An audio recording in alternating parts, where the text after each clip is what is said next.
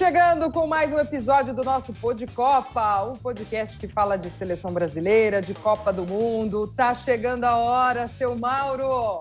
A Copa do Catar se aproxima e dois companheiros dessa cobertura estarão conosco hoje no Pod Copa para a gente também já esquentar essa reta final de convoca convocação. Tudo bem, Mauro? Seja bem-vindo. Um beijo para você. Beijão, Glaucia Santiago. Nossa, que prazer, né? Receber esses companheiros assim, né? É, e estaremos juntos, com certeza, lá no Catar, falando de Brasil, falando das outras, mas espero que até o final nós todos possamos falar muito de seleção brasileira. Nós vamos receber hoje aqui, né, Galça? Dois companheiros muito queridos, né? De todos, pois né? É. Do fã de esportes, dos companheiros jornalistas. Eu estou falando da Nathalie Gedra, que largou o Brasil em 2016, foi embora para Londres é assim, tá direto, tá todo dia aí com a gente na ESPN trazendo notícias, principalmente da Premier League, né, mas de todo o futebol internacional, essa paulistana da Gema, Nathalie Gedra, prazer enorme estar com ela e o outro Gustavo Hoffman, né? Eu achei que era de Campinas, mas o cara é de Belo Horizonte, mas também morou em Campinas, ele não se define, eu acho que ele tem dois passaportes, ele sabe, ele se naturalizou no interior de São Paulo, mas nasceu lá comendo pão de queijo. Agora está na Espanha. Tá lá, então, e desde julho está na Espanha e há muito tempo ele tem um vasto conhecimento sobre futebol, não só da Europa, mas do mundo todo, da América do Sul. Muito bem-vindos, Nathalie Gedra, Gustavo Hoffman. Vamos bater um papo aqui sobre as expectativas, claro, de seleção inglesa. A Nathalie vai falar um pouquinho o que, que eles estão pensando por lá, o Hoffman sobre a seleção espanhola, mas, claro, também do Brasil, das, das outras seleções. Um beijo para vocês, prazer enorme estar com vocês dois aqui, viu? Tudo bem, gente? Nosso prazer é todo meu. Estou muito feliz de estar aqui. Maurão, companheiro de muitos anos, muitas coberturas. Isso. E Glaucia, essa pessoa profissional maravilhosa, que ainda por cima não basta ser uma pessoa incrível, uma profissional maravilhosa, ainda vem com essa voz linda que ela tem, que ela precisa me ensinar a, a cultivar, viu? Prazer, gente. Tudo bom? Prazer enorme estar aqui com vocês, uma grande responsabilidade também ao lado da Gláucia, com quem trabalhei. Deu quanto tempo, Gláucia, de Sport Center à tarde? Ah, não deu seis meses, hein, Gu? Porque Foi aí a, rápido, pandemia, né? a pandemia nos separou, mas então, a gente então, seguiu fazendo outras Mas sabe o que eu acho né? louco? Porque assim, foi pouco Parece que foi tempo. mais, né? É, é. é. Se você me perguntar, eu falo, nossa, acho que foram uns dois anos de tão pois é. intenso é. que foi. É foi também mesmo. um programa de três horas, de segunda a sexta, né? você, você vive um ano e seis meses ali, pelo menos, né? Mauro, poxa, prazer enorme estar aqui também. Todo, todo respeito e admiração pela sua história, pela sua carreira no jornalismo, uma referência para todos nós. E a Nathalie, poxa, é, é, a Nathalie, na minha função hoje, né, como correspondente internacional, a Nathalie é uma das referências. E, Ai, para com isso, gente. Não se é, vergonha dessas coisas. disso, é, você tem que carregue essa responsabilidade. Verdade. Você é assim, uma referência, seu trabalho é espetacular, maravilhoso, e você sabe o quanto que a gente já já conversou sobre isso no podcast Futebol no Mundo, pessoalmente. A admiração que eu tenho por, por ti é enorme também. Mas, ah, Hoff, mas esclarece aí só uma coisa. Juntos. Vamos. Esclarece uma coisa. Eu falo ai com você ou falo porta, bastante? Porta. porta, é porta. É porta, é porta. Interior, que é nós. nós é do interior. eu, eu, a, a, minha história é a seguinte: eu nasci em Belo Horizonte, né? É, meus pais, meus pais se conheceram trabalhando na Fiat né, uhum. na região de, ali, ali, em Betim. Então, eu nasci em BH, mas eu morava em Betim.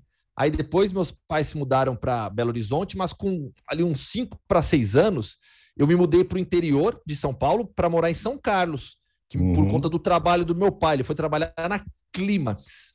Nem sei se uhum. existe Clímax ainda hoje em dia. Uhum. Aí depois, com 8 para 9, que a gente foi para Campinas também por, por conta do trabalho uhum. do meu pai, ele foi trabalhar na DACO de fogões. E aí lá fiquei, cresci, é, é, fiz faculdade em Campinas também, então eu sou, sou de Campinas. Né? Acho que tá forma, é, respeito toda a história da, da, da, família da minha mãe é, em BH, né? Mas eu sou de Campinas, pô, cresci lá e a cidade que, que eu amo.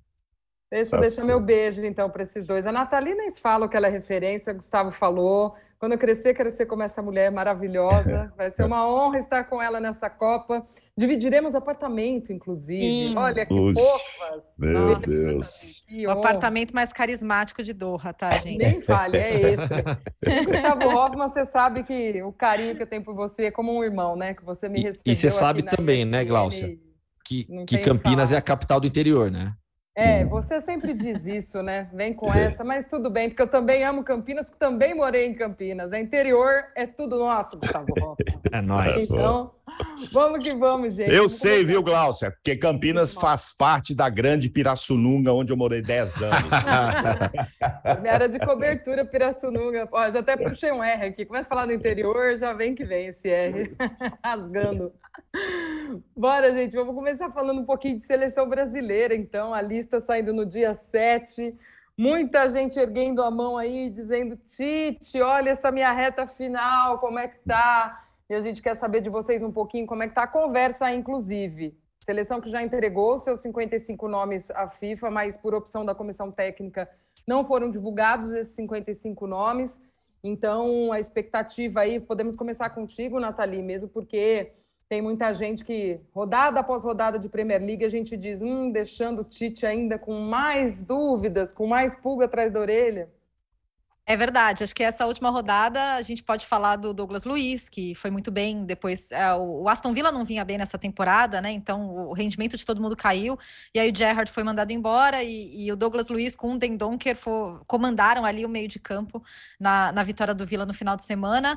É, na verdade, um clima de muita preocupação aqui, viu, Clá viu Glaucia? Porque é, essas lesões, né? Eu estava no, no, eu tava em Stamford Bridge para Chelsea United e o Varane saiu machucado, chorando, e, e, toda lesão agora ela já vem com, com essa carga de dramaticidade, de nervosismo dos jogadores. E depois eu até conversei com, com o Thiago Silva sobre isso, e o Thiago, pô, o Thiago é um cara que se eu, eu falar que o Thiago se cuida, é, não, não cobre nem metade, porque o Thiago ele treina em três períodos, ele faz recuperação todo dia, ele investe em equipamento para ele ter na casa dele. Ele é um cara que se cuida em extremo. Eu até brinquei com ele, falei: além dos três períodos de treinamento, depois que acabou a entrevista, falei, além dos seus três períodos de treinamento e recuperação, você está fazendo alguma coisa a mais?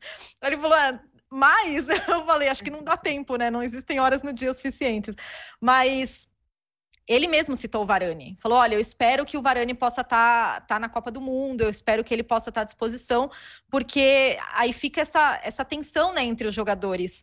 É, Thiago tá super saudável, mas, por exemplo, é, quando apareceu a lesão do Paquetá na, no meio da semana passada. Já, já vê aquele frio na espinha. E agora? Aí, a princípio, não é uma lesão grave. Richarlison, então, nem se fala. Sai chorando, o Brasil chora junto, né? Comoção. comoção total, não só pelo jogador, mas também pela pessoa, porque todo mundo adora o Richarlison, né? Então, entre os, os, os grandes jogadores, até conversei com o Fabinho também sobre isso. Ele falou: olha, eu achei até que eu fosse estar mais nervoso a essa hum. altura. Conversei com ele na semana passada. É, mas até que eu não estou tão nervoso. É mais essa questão física, né? O, o, os jogadores estão estão disputando ainda partidas grandes. É, não é o momento decisivo da temporada, mas Premier League é, é, o que a gente conhece, não tem, não Todo tem jogo, é jogo é decisivo. Exato, não tem jogo mais ou menos. Então não dá para entrar meia boca também. E, e, e, e, eu também falei com o Casemiro e, é esse mesmo clima, assim, né? Joga num, num, clube como o Chelsea, como o Manchester United, e, agora com a preocupação com lesões nessa reta final, né? Gu.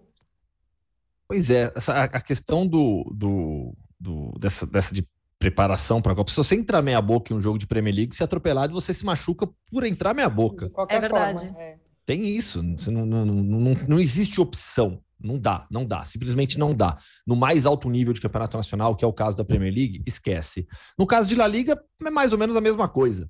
Né? É, aqui, no, no, Real Madrid, quando a gente pega os jogadores do Real Madrid, né? O Militão, o Vinícius e o Rodrigo estão na Copa. O Rodrigo demonstra, eu sempre eu converso muito com o Rodrigo, sempre, né? O Real Madrid sempre traz o Rodrigo para falar com a gente depois das partidas. O Vinícius, ele é bem mais protegido, tanto é que a gente está em. Já foram 10 rodadas de La Liga. O Real Madrid levou o Vinícius para Flash Interview conosco, né? Aquela entrevista depois do jogo, só uma vez. Né? E foi a única vez que o Vinícius atendeu jornalistas depois do jogo nessa temporada. Também por toda aquela polêmica envolvendo primeiro as danças do Vinícius, depois o caso de racismo, o Real Madrid tem protegido muito o Vinícius, né, de, de, de entrevistas pós-jogo. É, o Militão, ele é muito tímido, nessa tem... é o, Militão não, o Militão não gosta de falar, não, ele não fala.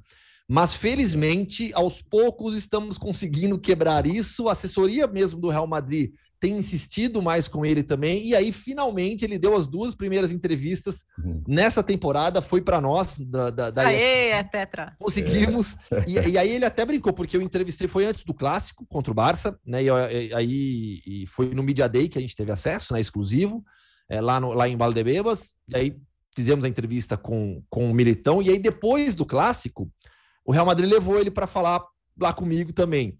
E aí ele até ele chegou já brincou. Pô, você conseguiu em duas já uns dias.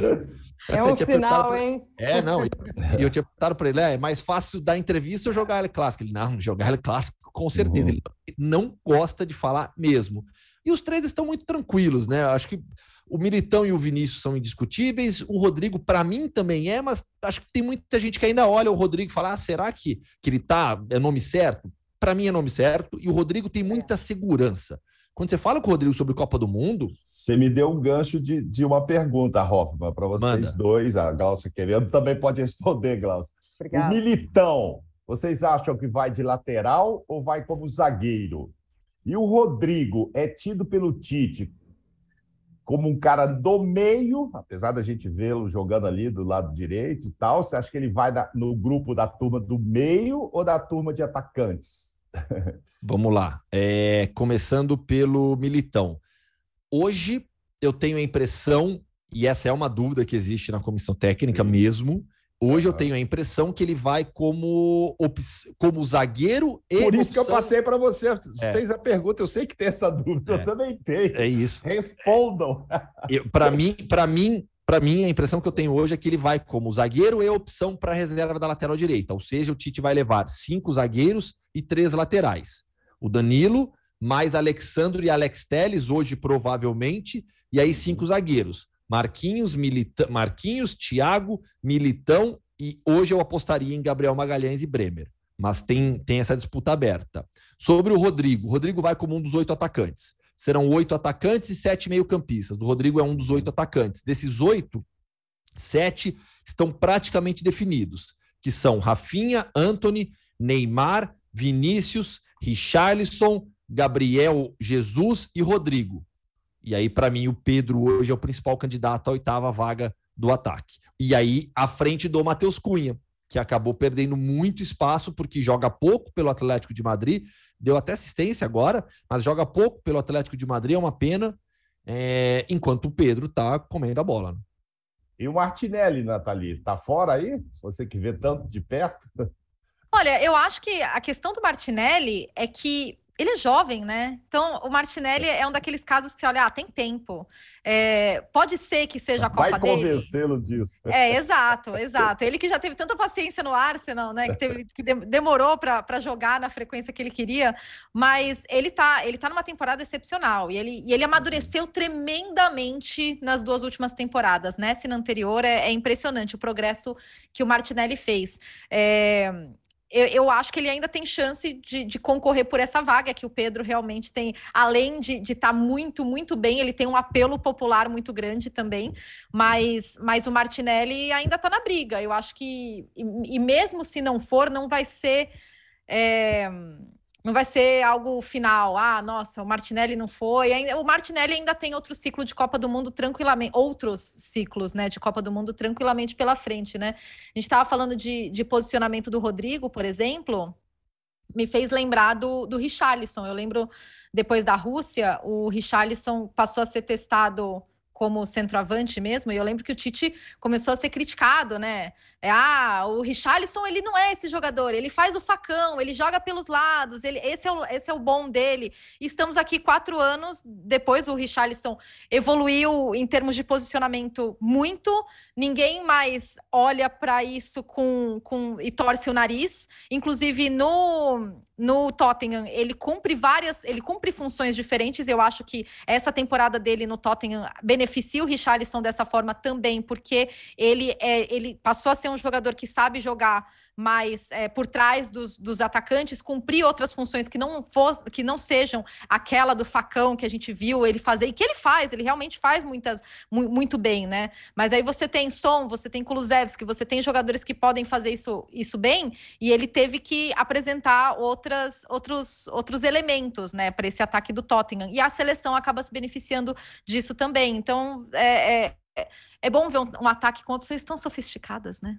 O Rodrigo é outro caso, de jogador que hoje é. joga nas três funções, né? E o, o Ancelotti vem fazendo muito isso. Ele hoje é a principal opção ao Benzema, é, é, é um, sempre um candidato a ser titular pelo lado direito, pode fazer o lado esquerdo quando, quando tira o Vinícius. O Rodrigo hoje evoluiu muito também. É o melhor momento da carreira do, do Rodrigo, tranquilamente. Eu acho que a essa altura a principal discussão é essa. Quando a gente coloca fulano vai para cumprir essa função ou aquela, essa ou aquela a gente vê nessa lista do Tite essa versatilidade hoje que ele vai encontrar nesses jogadores, podendo ter em uma posição ou outra.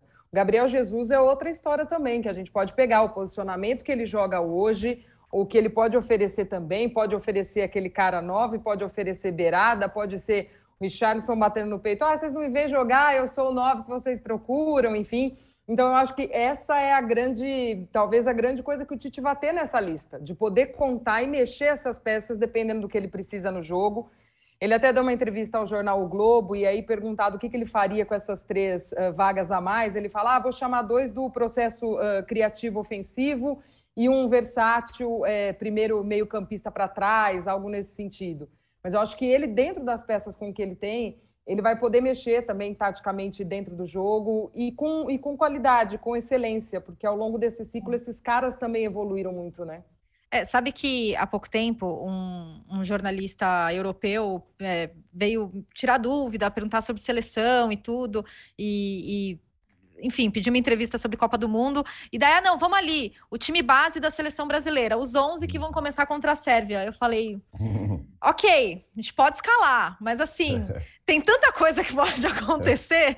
E daí, até eu explicar tudo e todas as opções, porque realmente, aí você olha no meio de campo, é, você tem o Paquetá, por exemplo, que é, contra a Gana já jogou como segundo volante, já tinha feito essa função de, é, em outros momentos. No West Ham joga mais avançado. David Moyes fala: olha, eu quero você bem perto dos atacantes, eu quero explorar essa sua esse, esse seu lado mais agudo. É, você tem o Bruno Guimarães, que nossa, Bruno Guimarães, assim, o que ele tá jogando nessa temporada pelo Newcastle e tudo, e ele faz tudo, ele faz absolutamente tudo. O Bruno, a posição dele é perto da bola, ele quer estar tá envolvido no jogo, ele quer estar tá ali dentro do jogo o tempo todo, ele desarma, ele faz a ligação, ele chega perto dos atacantes, ele chega perto da, da marcação, ele faz pressão, ele pressiona o tempo todo. Então, tudo isso é, traz um, uma, uma, uma gama de recursos tão grande para o meio de campo da seleção brasileira e para o ataque também, né? Que a gente estava falando dos atacantes, mas eu, eu voltei uma posição. mas mas é, é impressionante isso.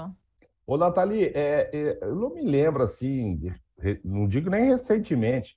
Estou pensando aqui, um jogador que em tão pouco tempo brasileiro chegou aí, fez tanto sucesso, caiu tanto nas graças da torcida como o ah. Bruno, né? Virou é. uma febre o Bruno Guimarães, não é?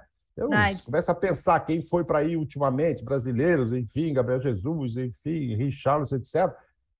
Esse cara chegou aí, dois jogos, três jogos, sei o quê, em seis meses. É uma paixão pelo Bruno impressionante, né? É, é um absurdo. E o Hoffman também conhece o Bruno, e ele sabe que o Bruno é um cara super humilde, muito querido. E toda vez que a gente fala com ele sobre essa receptividade que ele teve no, no uhum. Newcastle, ele fica impressionado. Eu, eu falei é. com ele ontem mesmo, ele falou: Nossa, é muito legal, porque os caras gritam meu nome até quando eu dou passe de lado. E é verdade, ele dá qualquer passe de lado ali já tá Bruno, Bruno. Eu lembro, eu tava dois meses, o Bruno tinha chegado e eu fui para St. James Park, né, para o estádio do Newcastle. Eu já tinha bandeira com o rosto do Bruno é. Guimarães.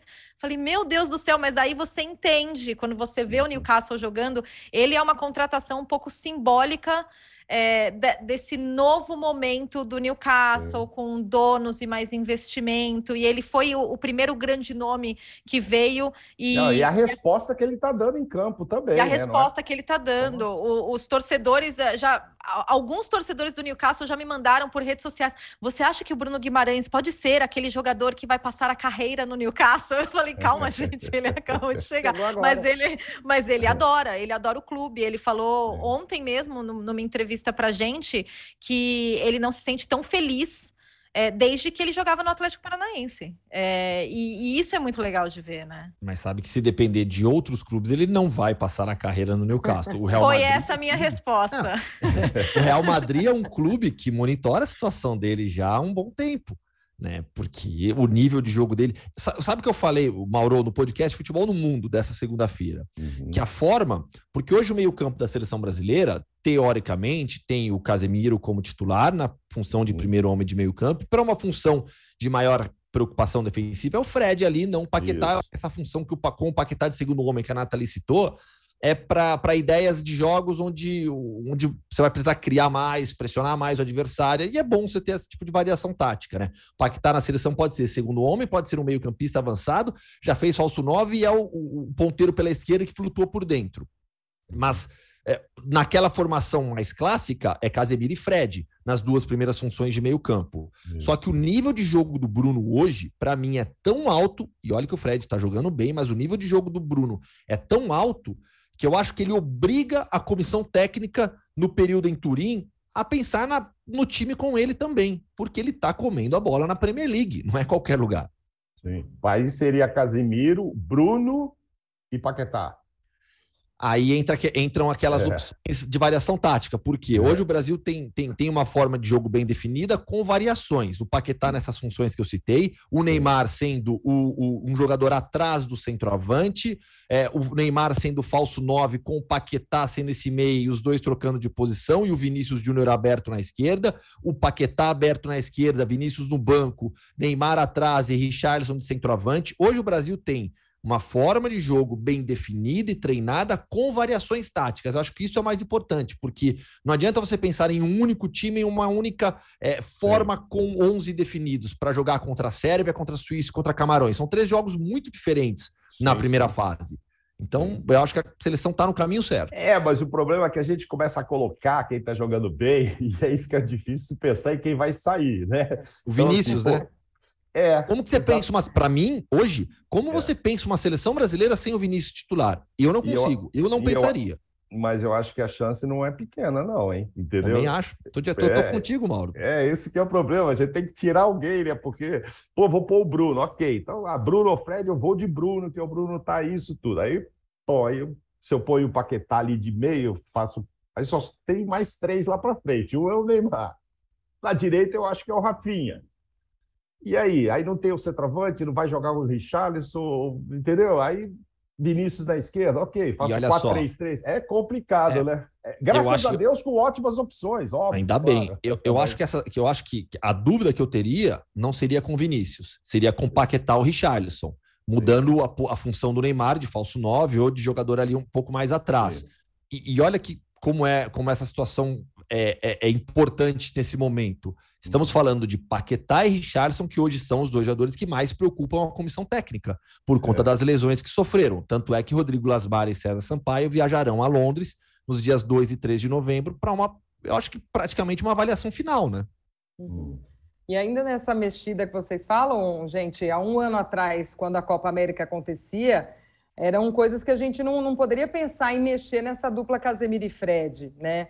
O Fred também evoluiu muito daquele ano para cá e faz coisas que antes a gente criticava muito que na seleção talvez ele não pudesse oferecer aquela coisa de um volante que chega mais. Enfim, nós conversávamos muito sobre isso, né, Mauri? E agora a gente Exato. para e pensa, poxa, será que o Fred, que era um jogador que parecia tão ali querido pelo, pelo Tite e que ali não se toca, Pode ser que ele também seja uma opção de saída para é, a gente só ouvia, cara, né? A gente só ouvia defensivamente, né? A gente é. cobrava uma chegada mais Exato. e tal e achava que o Tite colocava só realmente para ajudar. Mas enfim, houve evolução nisso. E agora, Nathalie e Hoffman, eu acho também o seguinte, já que estamos falando do Fred, o Fred é um bom exemplo para o Tite o que aconteceu em 2018, de levar um jogador e passar o tempo todo esperando pela recuperação. Por isso que eu acho que a avaliação de Paquetá e Richardson será uma avaliação diferente por causa da experiência que a, que a mesma comissão, o próprio Rodrigo, teve com o Fred, né? Então os caras têm que estar tá jogando, tem que dar uma resposta assim, não sei se ah, só joga depois da segunda fase, depois da fase de grupos, eu não sei se o Tite repetiria isso, tenho dúvidas. Bem é, existe mesmo. ainda uma expectativa, né, do, do Richarlison, por exemplo, fazer pelo menos um jogo antes da, antes da Copa. Inicialmente a lesão dele era duas semanas, né? Uhum. Então, e, e, o Richarlison deve estar assim, babando, desesperado, pelo amor de Deus, me bota só uns minutinhos para jogar, né? E, e, sobre o Fred, é, é, é, é interessante, né, ali, porque é, ele começou a temporada e ele perdeu muito espaço no Manchester United com, com a chegada do Ten Hag. Ele, ele teve algumas oportunidades muito pontuais, principalmente em Europa League. E aí ele fez um jogo contra o Tottenham como titular, em que ele foi muito bem, para não falar que ele foi o melhor em campo. Ele realmente foi uhum. muito, muito bem e, e mostrou que, que pode ter esse ritmo de jogo que estava faltando para ele nessa temporada. Ele não vinha recebendo muitas oportunidades, né? O uhum. McTominay estava na frente dele, até o Eriksen jogando de segundo volante estava na frente do Fred, né? e, e é um pouco contrastante também o que, o que o Fred, é, o que se espera do Fred na seleção com o que se espera do Fred no Manchester United. No United, a implicância da torcida era o Fred não é aquele primeiro volantão. E ele não é, porque o primeiro volante é o Casemiro. E na seleção, ah, o Fred não tem a saída de jogo suficiente. Aqui no United eles falam, o Fred sai demais, de repente ele tinha que ficar um pouco mais. Então imagina também, né? O Fred pô, tem que, que, que vocês querem de mim, pelo amor de né? Deus, é, O que vocês querem que eu faça, pô, pelo amor de Deus. Deus. Muita informação. Bom, deixando um pouco a seleção brasileira de lado, mas só um pouco, que no fundo inclui a seleção, queria saber da Nathalie o que falam da seleção da Inglaterra na Inglaterra, expectativa de ah. torcedor sobre a Inglaterra, e do Hoffman sobre a seleção da Espanha. Eu vi o Luiz Henrique indicando, inclusive, Brasil e Argentina como os favoritos para vencer. Eu não sei se ele está querendo tirar o peso aí da seleção da Espanha, ou se é isso mesmo que pensam. Mas, enfim, Nathalie, é... olha, um grupo, Estados Unidos, Irã e País de Gales, eu acho que a Inglaterra passa, né? Mas, enfim, e para até onde os ingleses acham que essa seleção pode chegar? Ai, os ingleses e a, e a, relação deles com a seleção, né? É, é. é, algo, é algo à parte, é um capítulo à parte. É, nesse momento, é uma relação negativa, tá? Não é uma relação de amor e otimismo. O, os ingleses, eles passaram por uma montanha russa de emoções com a sua seleção desde a Rússia. Eu lembro quando eu fui para a Rússia, eu ouvi de vários ingleses. Imagina, vão cair nas oitavas de novo. Não vou nem comprar passagem, não vou nem comprar é, ticket para ingresso para os jogos de mata-mata. Vamos cair nas oitavas. Se a gente chegar nas oitavas, se a gente passar da fase de grupos. Porque Inglaterra é assim: Inglaterra em torneio internacional, papapá. Juro. Aí eu tava no jogo das quartas de final contra a Suécia e eles começaram a acreditar só nas quartas de final, tá? É. E aí, só que o, o, inglês, o torcedor inglês, ele não tem o um meio termo com a seleção. Ou é a gente não vai passar nem da fase de grupos, ou é it's coming home, a gente vai ganhar, chegou hum. o fim, o fim do nosso jejum. Nesse momento, a, é, tá mais pro lado negativo do que pro lado do it's coming home, tá?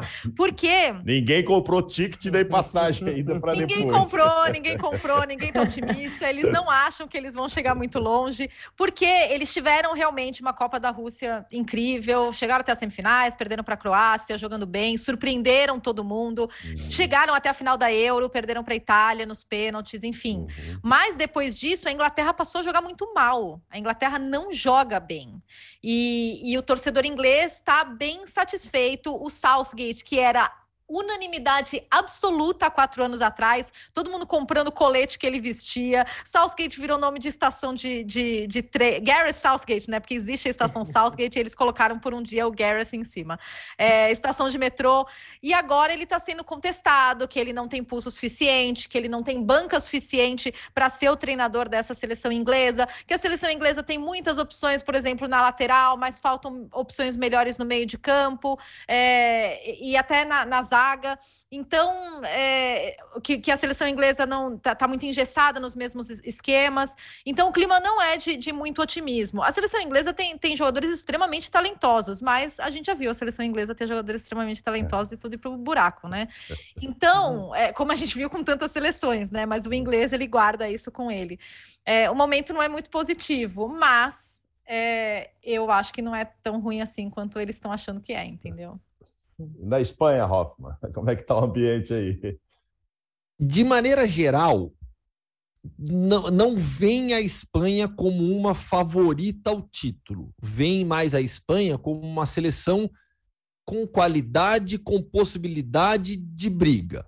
Mas quando você conversa com as pessoas, todo mundo coloca Brasil e Argentina como os principais favoritos. Essa é a impressão que eu tenho aqui é, há três meses na, na, morando na Espanha. Mas no grupo Como... passa, né? Alemanha, Costa Rica e Japão. Vamos, Sim. Vamos, não, é.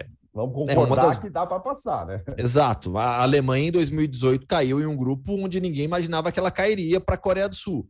Né? É, é, e a Alemanha que a Alemanha acho que vai chegar forte nessa Copa também. A Espanha eu acho que tem alguns problemas. O Luiz Henrique ele vive é, é um, aquilo que a gente viveu com o Dunga e você viveu mais do que todos nós aqui, Mauro, aquela guerra com a imprensa. O Luiz Henrique vive atualmente, né? E muito com a imprensa de Madrid, menos com a imprensa de Barcelona por conta do, do, do, do histórico eu do Luiz Henrique. adoro essa divisão da Espanha, é, gente, isso adoro. tem, isso, isso existe, né? Mas de maneira geral, né, a relação do Luiz Henrique com a imprensa é muito ruim, muito ruim.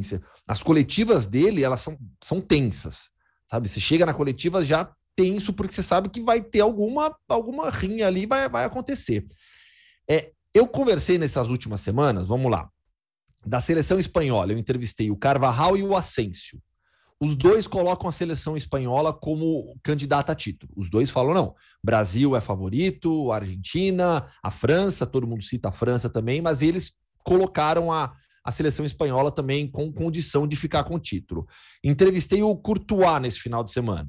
Né, extremamente simpático, gente boa demais, fala até algumas palavras em português, se dá muito bem com os brasileiros. É, e ele falou: olha, para mim o Brasil é o grande favorito, é a melhor seleção. Espero não encontrar, não enfrentar a seleção brasileira, mas se enfrentar, tomara que aconteça o que aconteceu em 2018. Falei com o Ancelotti no meio da semana, lá em Elche, né, é, depois da vitória do, do, Real Madrid. O Ancelotti disse: o Brasil é um dos principais favoritos também. Então é natural, todo mundo olha a seleção brasileira como favorita, mas de maneira geral, os personagens do futebol aqui não olham a Espanha como uma das principais favoritas. É uma seleção com potencial, com grandes jogadores tem ainda um desfalque importantíssimo. Há uma dúvida se ele vai ou não, que é o Oyarzabal, jogador da Real Sociedade. Sofreu uma lesão grave no joelho. O Ansu Fati, que é um dos mais talentosos da nova geração. O Luiz Henrique não passa a segurança de que vai convocá-lo, não levou na última convocação. O país inteiro pede o Iago Aspas, que é o principal artilheiro espanhol é, dos últimos anos, e o Iago Aspas não faz parte dos planos do, do, do, Luiz Henrique. Em compensação, Luiz Henrique meteu o Gavi no time, garoto, 17 anos, a temporada passada não sai mais. É o meio-campo do Barça hoje, Gavi, Pedro e Busquets, com o Rodri sendo uma opção também ali para o Busquets. Então, Sérgio acho que é uma Ramos seleção. Vai, não? Provavelmente não. Provavelmente não. Hoje é o cenário mais provável, mas não descartam o Sérgio Ramos fora, mas é o mais provável. Acho que a Espanha chega forte na Copa, mas também não coloco como uma das seleções mais fortes, uma das principais favoritas ao título. Acho que ela está numa segunda prateleira. E aqui na Inglaterra eles falam muito da França, né? É, eles falam, eles não falam tanto da Argentina quanto eles deveriam, inclusive, uhum. tá? O mundo fala ele... pouco da Argentina, é. Natalia. É. Essa eu tenho é. certeza disso. E a Argentina para mim é E eles sabem disso também. A é. gente Exato. começou a falar da Argentina agora também, hein? Que eu acho que viemos um pouco nesse nessa sensação dos vizinhos, aí a gente entrou. Porque antes eu ouvia muita gente falar desse até de um certo equilíbrio, eu não sei se também falam um pouco nessa palavra por aí, mas entre as seleções europeias, talvez pelo que a gente viu nas últimas data FIFA, mas é, eu acho que a, a Argentina está entrando na pauta aí recente para todo mundo. Não, e, e aqui é, ouve-se falar muito pouco, quando ouve-se falar de Argentina é mais, ah, o Messi, será que vai ser a última Copa dele? É, é, é mais nessa narrativa. E outro dia eu estava até entrevistando o Loris, e capitão da, da França, né? E ele é um cara muito legal, muito gente boa. Aí depois da entrevista fiquei conversando com ele, eu falei, cara, estamos preocupados com vocês, hein? Aí ele deu risada, falou, a gente que está preocupado com vocês. Eu falei, não, para com isso, vocês têm, vocês têm o melhor elenco da Copa, né? Aí ele falou, é, mas não sei. A gente precisa ver. A gente tem que ver como o Paul vai chegar, Pogba, né? A gente uhum. vai, como ele vai chegar fisicamente. Você vê como ele é importante, né? Porque o capitão tá falando é, internamente, até como liderança, né? O Pogba é muito importante para a seleção francesa. E ele falou: e eu, eu quero só ver como esse grupo vai responder ao fato de chegar numa Copa do Mundo como favoritos. Ele nem então, citou eu... o Kanté, então. Não, porque o Kanté ainda não tinha machucado. Ah, não tinha. É, o Kanté ainda, tá. não tinha machucado, foi antes ah. da lesão do Kanté. Ah, e, tá. Mas eu achei curioso isso, essa consciência do Loris de, ó, eu não sei como esse grupo vai responder esse favoritismo, não, porque a França é aquilo, né? É, é onde absolutamente tudo pode acontecer. A França pode chegar até a final, porque tem jogadores absolutamente talentosos, e eu acho que é o melhor grupo de jogadores da, uhum. da Copa do Mundo.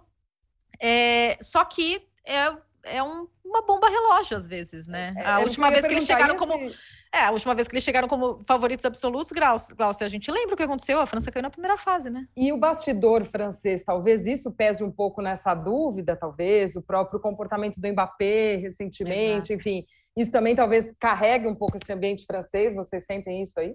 Vocês acham que Mbappé e Benzema se dão bem? São amigos ou vão só jogar e cada um querer fazer o seu? Não sei se são amigos, mas eu acho que dentro de campo se entendem bem. Ali numa Copa do Mundo, acho Esse que é o perigo. É, não tem um problema. Bem. Não, e, e, olha só. Não, a, a, França, a, bastidores, a França já teve é, o, o, o Raymond Domenech escalando por signo, né? Convocando por signo. Né? Em termos de bastidores, de polêmica, a França, polêmica da é França. Imbatível. É nossa, briga, discussão com a federação e é. comissão técnica por conta de, de, premiação. A França é especialista realmente nesse assunto. Mas é, a gente tem o Mbappé, tem o, o Benzema. Sabe quem está jogando bem? Voltou a jogar bem e agora com a minutagem liberada? O Griezmann. O Griezmann está ganhando os jogos para o Atlético de Madrid. O Griezmann voltou a ser um jogador importante. Ele vinha mal, tendo aquela, aquele, aquele limite de minutagem por conta do contrato dele. Uhum. É, agora ele está bem novamente. E aí a gente está falando de um trio ofensivo com Griezmann, Mbappé e Benzema. Não é pouca coisa, não. Ah, e ó, vamos lá. Perdeu o Kanté, o Pogba tem toda essa dúvida, e a Nathalie acho que já destacou bem, não apenas pela questão do jogo, mas pela liderança. Mas você tem no Real Madrid um Chouameni, uhum. garoto, que é um tanque em campo. Eu falo que assim, observo, assistindo o jogo em loco, é, o Modric é sempre um prazer, é sempre uma, uma honra ver o Modric em campo. É, o Alaba, para mim, é um jogador completo, de um QI de jogo absurdo.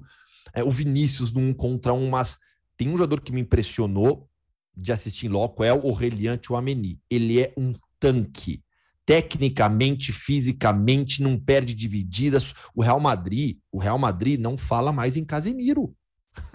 Hum. Porque o Tchouameni assumiu a posição de um ídolo histórico do clube, vestiu a camisa e foi embora. Então a França tem um Tchouameni para colocar nesse meio campo, tem um Camavinga que sempre sai do banco do Real Madrid e ajuda.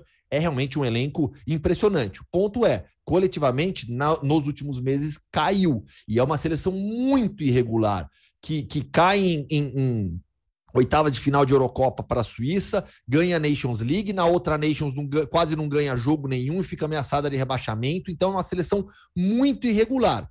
Por, pelo, pelas últimas semanas, pelos últimos meses, para mim, Brasil e Argentina são os dois melhores times do mundo, com a França na sequência, por esse potencial que a gente já falou, pelo que a gente já viu até dessa seleção. Né? Casimiro me preocupa também, Nathalie, depois que foi jogar aí pertinho de você. Não, mas Casemiro, o Casemiro engatou agora uma sequência boa é. e ele tá jogando muito bem. É muito engraçado ver os ingleses descobrindo o Casemiro. Gente, o Casemiro tá aí já faz um tempo, viu? Só queria avisar. Nossa, mas tá ele mais cabeceia perto do bem. fim do que do é, começo, né? Não, exato, não. Nossa, mas ele realmente protege bem os zagueiros, né? Ah, vai, você jura? Cabeceia bem, é, pois é, uma liderança em campo, não diga, né? Um dos capitães da seleção, meu amigo. Mas, mas ele realmente cresceu, ele mais do que cresceu no, no United e conquistou espaço, o Casemiro ele tá muito confiante. Eu conversei com ele depois do, do jogo contra o Chelsea e ele falou que mesmo quando ele não estava jogando, ele a comissão técnica conversava muito com ele, o Ten Hag, os assistentes deram e ele tá se sentindo muito querido no, no Manchester uhum. United. Então ele que tá bom. bem. Ele tá bem, ele tá bom. tá feliz, ele tá, tá, tá, tá 100% para e, e tá jogando, tá, tá, cada vez mais com mais tempo de jogo. Agora, eu vou falar uma coisa para vocês. Sabe que uma coisa que eu queria ver acontecer na, na Copa, na seleção, que aconteceu já duas vezes nas duas últimas semanas na Premier League? Só, só, só para ser um pouco diferentão e inusitado. Um dos goleiros da assistência, gente. É. Porque o Alisson deu assistência pro Salah e na semana seguinte o Ederson deu assistência, pro Haaland. E aqui os jornalistas falaram: nossa, estão mal de goleiro, hein? Não, não bastasse eles serem dois melhores goleiros do mundo, eles estão dando assistência falei, é, pois é. Podia fazer gol. A Alisson fez na temporada passada, não foi? Pois é. Imagina, assistência também. em Copa do Mundo, gente. Isso é demais. Ai, seria bom demais. Bom, enfim, temos o, temos o mundo falando do Brasil. Então, a seleção do Tite. Eu acho o seguinte, Hoffman, Nathalie e Glaucio. É, bom, tudo pode acontecer, é Copa, nas oitavas, sei lá, se virar Uruguai ou Portugal, se Cristiano vai estar mais inspirado que Neymar. É, jogar com o Uruguai não é como jogar nas eliminatórias, jogar numa Copa do Mundo, né? Outra coisa. Então, enfim, tudo pode acontecer. Mas eu acho que essa seleção é melhor do que a de 2018 pelas opções que o Tite ganhou nesse meio do caminho, nessa reta final. É, citando aí Anthony, Rafinha, Vinícius e tal, para poderem ajudar mais o Neymar, que ainda é o principal jogador, mas eu acho que ele vai ser mais ajudado. Então, acho que é um Brasil melhor. Mas vejo também Suíça e é, e Sérvia melhores do que lá na, na 18. Então, assim, acho que são jogos de enfrentamentos é, diferenciados do que teve em 18. Já não foi fácil daquela vez e não vai ser também agora. Mas, evidentemente, esperamos passar em primeiro lugar. Ah, não sei se eu estou muito otimista. É, acho que, pelos meus cruzamentos, só pegamos a França no final, se a França for bem sucedida. Enfim, talvez um ou outro mais difícil no caminho, mas eu estou muito otimista. Queria saber até onde vai o otimismo de vocês aí. É, eu tenho análises otimistas, é, e, e, aí eu, e aí eu acho que eu me eu, eu acho não, eu me fundamento né, para ter essa, essa visão otimista. Vamos lá. É, sobre a seleção brasileira. Hoje, para mim, é o melhor futebol da seleção brasileira jogada com o Tite. Exato. Até então, tinha sido eliminatórias para 18. Aquele uhum. meio-campo encaixado com o Paulinho, com o Renato Augusto. Ali tinha sido o melhor momento da era Tite. É, na Copa não conseguiu repetir, o pós-Copa foi bem complicado. É, aí pegou um período entre ali 2020, quando ganha a Copa América, né? Que volta a jogar em um alto nível, mas ainda abaixo para mim das eliminatórias. Chega na Copa América perdida para a Argentina em uma estagnação técnica.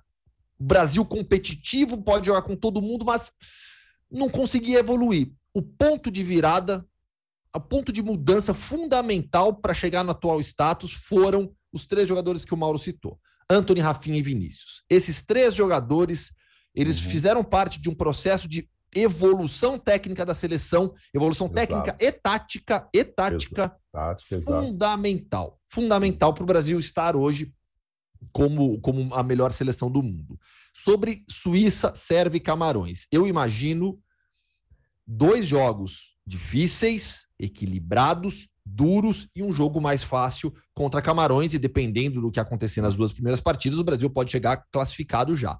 Suíça e Sérvia são duas seleções que eu costumo sempre falar sobre isso no podcast Futebol no Mundo, fazem parte da força média do futebol europeu, que diferencia o futebol europeu do futebol sul-americano, pela quantidade de, de, de, seleções nessa força média. Se na América do Sul a gente fala de força média com Uruguai, Colômbia, o Equador, eu já não vejo tanto dessa maneira. Na Europa, a gente tem a Dinamarca, tem a Suíça, tem a Sérvia, você tem, um, você tem uma, uma, uma, uma gama de seleções maior nessa condição de força média. E eu acho que Suíça e Sérvia são dois ótimos exemplos, porque são seleções diferentes, mas que têm essa qualidade. A Suíça, com uma força coletiva muito forte, um time bem organizado, sabe o que quer, marca forte, transição excelente e a Sérvia com muito talento individual, poucas opções na defesa, mas jogadores capazes de ganhar um jogo, principalmente uhum. quando jogam juntos na, na Juventus, como é o caso do Kostic e do Vlahovic. Sem falar no Mitrovic, que a Nathalie já conhece muito bem do Fulham. Uma dupla de ataque que poucos times do mundo têm. Jogadores Isso. que atuam nas grandes ligas. E esse é o diferencial dessas seleções de força média. Elas são compostas por jogadores que atuam todo final de semana nas grandes ligas europeias. Não necessariamente como destaques, mas eles estão competindo no mais alto nível. Isso torna essas seleções também, quando bem treinadas, e é o caso de Sérvia e de Suíça, muito competitivas. Mas o Brasil, obviamente, é sim o favorito nesses dois jogos. É, e passaram é, eu... bem nas eliminatórias, independentemente do grupo, não perderam, etc. A Suíça Pô. que manda, manda a Itália para a repescagem. A Suíça Sim. é a grande responsável por não termos a Itália na Copa. Sim. É, e o, o Mitrovic já tem nove, nove gols na temporada de Premier League. O, o Chaka é um dos destaques do, do Arsenal, uma das boas histórias do Arsenal nessa temporada. E Só que agora sobre o, o otimismo da, da seleção, é, existe, e, e eu, e, e eu trago argumentos da, da, da, convivência com esses jogadores da seleção. É, primeiro que individualmente os jogadores aqui da, da Europa eles estão em crescente, né? Eles estão em excelentes momentos individuais. É, e além disso, toda vez que você senta para conversar com um jogador da, da seleção e você pergunta sobre seleção, eles eles gostam de falar da seleção, eles, eles adoram estar na seleção, todos eles citam que o clima na seleção é o melhor possível. Eles, eles e, e você pensar, ah, é claro, é o auge de um jogador estar tá na seleção. Não é, gente, não é assim. Aqui na Europa não é assim. Muitas seleções têm jogadores que não priorizam a seleção, que não têm esse, esse laço com, com a sua própria seleção, e a seleção brasileira tem isso muito forte nesse grupo. O, o, todos eles amam falar de seleção, eles amam estar com a seleção seleção, e isso faz muita diferença numa Copa do Mundo. Tanto que os, os jornalistas aqui me perguntam: e aí, tá otimista? Vocês estão otimistas com a Copa do Mundo? Eu, eu falo, olha, eu tô tentando não tá tanto, mas eu não tô conseguindo, eu realmente tô. Porque aí o Brasil tá assim, minha mãe me ligando, ai filha, nossa, tô iludida, viu? Acho que o Hexa vem, eu falo, mãe, eu sei, eu sei. Mas, é mas é, existe, existe esse, esse, esse otimismo aqui, e você sente isso, essa essa alegria do, dos jogadores pré-Copa, que eu acho que é algo muito legal. É. Posso contar uma história rapidinho? Que eu vivi na, na semana do clássico. É, a ESPN é, dos Estados Unidos, né, ESPN, ah, o canal principal, mais, mais da Deportes, eles mandaram uma equipe muito grande para a cobertura de, do clássico. Né, Steve McManaman, Hugo Santos, quase não estava pesada a equipe dos caras, né? É. E, e, e, e, profissionais da imprensa do Uruguai, da Argentina, dos Estados Unidos. Então, aí eu, eu tava ali junto com eles, a gente conviveu. Os espanhóis, tinha, tinha os espanhóis também, então, uma mistura legal ali de culturas, né? E a gente estava falando sobre Copa do Mundo. Estávamos eu e, e um argentino conversando com dois espanhóis. E eu e o argentino falando, né? Poxa, Copa do Mundo não existe nada maior do que isso no mundo, que o país para, não tem aula, a gente pinta a rua, põe bandeirinha na, na, na rua, que é o maior evento que existe para brasileiros e para argentinos, né? E o meu colega argentino confirmando.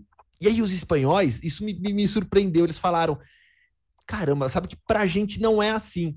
Claro que a gente se importa, é lógico que é grande, só que para a gente não tem esse mesmo peso. A gente vai torcer, claro, existem fatores culturais, sociais e políticos na Espanha, com a questão das comunidades é, autônomas, é, é, os conflitos por independência que existem dentro do país, mas acima de tudo, eles falam, a gente não vive a Copa do Mundo dessa maneira como vocês. Uhum. Eu acho que é. tem muito desse, dessa carga social que eu falei, rapidamente, ainda daria para fazer um podcast em cima disso, mas tem também o fato de que eles ganharam recentemente só. Enquanto nós já ganhamos cinco vezes, a Argentina já ganhou duas, já bateu na trave outras vezes. Acho que tem muito disso também sabe? A, a, carga esportiva do evento na sua história como nação de futebol. É, e a Inglaterra ganhou em 66 e se, é. se quebrou a cara algumas vezes com, com grandes seleções. Resultado disso é que eu não tenho com quem trocar a figurinha do álbum da Copa do Mundo, porque as pessoas estão colecionando o álbum da Premier League só, gente. Vamos levar então, Nathalie. Porque vamos levar, vamos Ai, levar, trocar favor. figurinhas. completar, gente.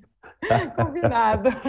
Não, mas acho que no Brasil também, para dar um depoimento desse, só nesse final de semana, é, assim, aquela paixão fica meio adormecida, né? Tal, aí vem Libertadores, o, o cara preocupa mais é com o time dele, o próprio Campeonato Brasileiro, etc., Copa do Brasil, tá, tá, tá mais ligado. Agora tá chegando a hora, né, gente? Tá, tá muito em cima da hora. E aí eu já vejo, eu vi nesse final de semana, eu fui num hotel, assim, no caminho, já parei numa farmácia, o cara perguntou para mim: "E o Brasil vai ganhar?" Hum. Aí eu parei para abastecer, o cara perguntou: e o Brasil? Vai trazer dessa vez? Lá no hotel, pô, com quem eu encontrava, a primeira pergunta era essa, entendeu? Aí a gente fica se animado em ver que as pessoas vão começar a se mobilizar mesmo na reta final, né? No, no, meio do caminho a paixão fica, eu acho que adormecida, mas agora nessa reta final acho que foco total, passando aí as competições, o brasileiro já praticamente definido mesmo, e aí eu acho que estão começando a pensar mais, a convocação já vai trazer uma ou outra dúvida e tal, mas não vejo assim grandes reclamações, não, é possível que eu não tenha, um ou outro que, claro, o torcedor vai falar, ah, o Gabigol ficou de fora, tá vendo, não sei o quê, não sei o quê. mas vai ser pouco, acho que em geral. E aí eu sinto o brasileiro começando a querer pintar as ruas, viu, Hoffman? É, pô, eu pintava, eu adorava. no interior tem muito. Ah, e tem aquela história, né, de que a gente foi se distanciando um pouco da seleção brasileira, mas eu acho que em reta final de, de competição, assim como é, é Copa, preparação para Copa, uhum. início de Copa, eu acho que a coisa vem. Eu acho que acaba acaba despertando muito isso, assim, acaba trazendo todas essas sensações, essa questão cultural que o Gu pontuou eu acho que não tem jeito. A gente já começa a falar e ser mais abordado nesse sentido. E a é. seleção, eu pelo menos tenho essa impressão que das, das últimas vezes talvez não tenha chegado como está chegando agora, com esse otimismo maior. Eu tenho essa impressão que está chegando com um otimismo um pouco maior, pelo menos em relação à última Copa, talvez. Acho que uma coisa mais possível não sei se é uma impressão. Desde minha. 2006, né, Mauro, Nathalie? Acho que desde 2006 é, a gente não chegava com essa condição de favorito. É. Sempre é favorito. Sempre está entre os favoritos, isso é fato. Mas eu acho que desde 2006, é. talvez, com a condição atual. Eu acho. Eu acho que isso também ajuda um pouco nessa sensação. Não me fale nessa Copa, Rossi. É o maior desperdício. Tudo bem, tivemos 82, aquela seleção maravilhosa, mas dessa turma mais jovem e tal, 2006, jogamos fora. Mas, enfim, não vamos jogar a Copa do Catar no lixo. Vamos trazer esse caneco. Vamos. Tomara. Vamos ver, vamos ver. Mas o Hexa é vem com não. essa equipe aqui, seu Mauro. É mas, é, mas é futebol, né, gente? Então, assim, a gente fica otimista, mas sabe da dificuldade. Pode ter uma frustração, evidente que pode. Mas há, há, eu acho que, de uma maneira geral, há um otimismo, sim. Pelo menos senti muito isso nesse final de semana. Me, me recarregou aí as baterias vou para lá cheio de otimismo. Pra, é, é a gente dizia assim quando vai para esse evento: eu não quero devolver diária, não quero devolver minha diária, significa ficar até o final. Eu dessa vez também não quero devolver diárias, não. Vamos ficar até o final, vamos estar nessa final e seja o que Deus quiser. Boa, Nathalie, Gu, claro que a gente vai se falando ao longo destes dias, mas estaremos juntos então no Catar. Chegaremos lá dia 14 e 15 de novembro, depende aí do fuso de cada um, mas estaremos juntos para essa cobertura. Prazer estar com vocês aqui no Pô de Copa, viu? Beijão, Nathalie, até mais, amiga. Ah, o prazer é meu, ó, que time, hein? Gente, um beijo grande em cada um. Muito feliz que a gente vai se ver em breve. Em breve. Gu, beijão, beijo na família aí também. Valeu, um beijo para todo mundo. Tá chegando a hora de fazer check-in já. Tá. Falamos Seu Mauro, semana que vem tem mais Pô de Copa, tá? Tá bom, foi um prazer estar de novo com você, Glaucio Santiago. Prazer Sim. enorme estar com a Nathalie Gedra, com o Gustavo Hoffman. Dia 7 tem aí essa convocação. Então, aquela perguntinha final para vocês dois. Teremos surpresas nessa lista? Tem algum nome que vocês têm certeza que deveria estar e que vai estar de fora? Ou que vocês acham que não, vai estar dentro porque vai surpreender? Ou não temos mais tempo para surpresas? Eu acho que não temos mais tempo para surpresa. Surpresa, surpresas. Nossa, não acredito. Eu acho difícil, até porque essa comissão técnica, eles são tão é, abertos, né? É, com, com todo o processo de escolha deles e com, com, com todo, todo o trabalho que vem sendo feito agora nesse segundo ciclo também. E isso é uma coisa que os jogadores também citam, né? Mesmo a comissão foi mantida, e isso conta muito para gente. Então, é, não acredito muito em surpresas, não, viu? Eu acho o seguinte, vamos lá. Hum. Eu acho que. eu acho que. Lá vem o homem. Para nós que acompanhamos de perto trabalho da seleção brasileira, não será surpresa. Mas eu acho que para o público, de maneira geral, que não necessariamente está por dentro de todos os jogadores convocados, como que é o processo, uhum. eu acho que o sétimo meio-campista pode surpreender porque a gente falou, vão ser os três goleiros, tem a dúvida na defesa se vão quatro laterais ou treze, quatro zagueiros ou cinco zagueiros. No meio-campo, você tem os seis convocados, mais um extra, e aí os oito atacantes. Essa é a, é a forma como o Tite quer convocar. Esse sétimo meio-campista, eu acho que está bem aberto. Hoje, eu vejo o Everton Ribeiro em vantagem, mas o Tite, desde o início, gostaria de levar um jogador de função mais defensiva. E aí, aí, aí que eu acho que pode gerar alguma surpresa para o público de maneira geral. Tá certo. Vamos aguardar essa lista. Tem um outro que joga aí perto da Nathalie também, que toda vez a gente fala, vai estar tá dentro, não vai estar tá dentro, faz várias funções. Era um nove que fazia 10, era muito querido pelo, pelo Tite, mas eu acho que ele está fora. Sabe de que eu Bob Firmino? É, o que, que você acha, Nathalie? É, é, é, olha, ele está fazendo uma boa temporada no Liverpool, mas uma boa temporada com poréns, porque o Liverpool não está fazendo uma boa temporada, é. né? O Liverpool não está ajudando muito, muito o Firmino, mas ele tem marcado gols e ele melhorou de, comparado com a temporada passada. É, até com as lesões do Liverpool, ele, ele ganhou mais espaço e mais importância e tem correspondido. Mas é, fica, fica essa interrogação. Torço muito por Bob. Glaucia Santiago, um beijo enorme para você. Obrigado por esses beijo, nossos convidados. Vamos trabalhando, vamos dois. trabalhando e alimentando vamos. se, a gente, se a gente não conseguia terminar aqui, ó, que puxa um assunto, puxa outro, puxa um nome, puxa outro, imagina a reunião para definir os nomes que vão para a Copa do Mundo. Imagine isso, como é que não vai ser. Um beijo, minha gente. Semana que vem tem mais Pô de Copa. Muito obrigada para quem esteve conosco. Beijo grande para todo mundo. Valeu!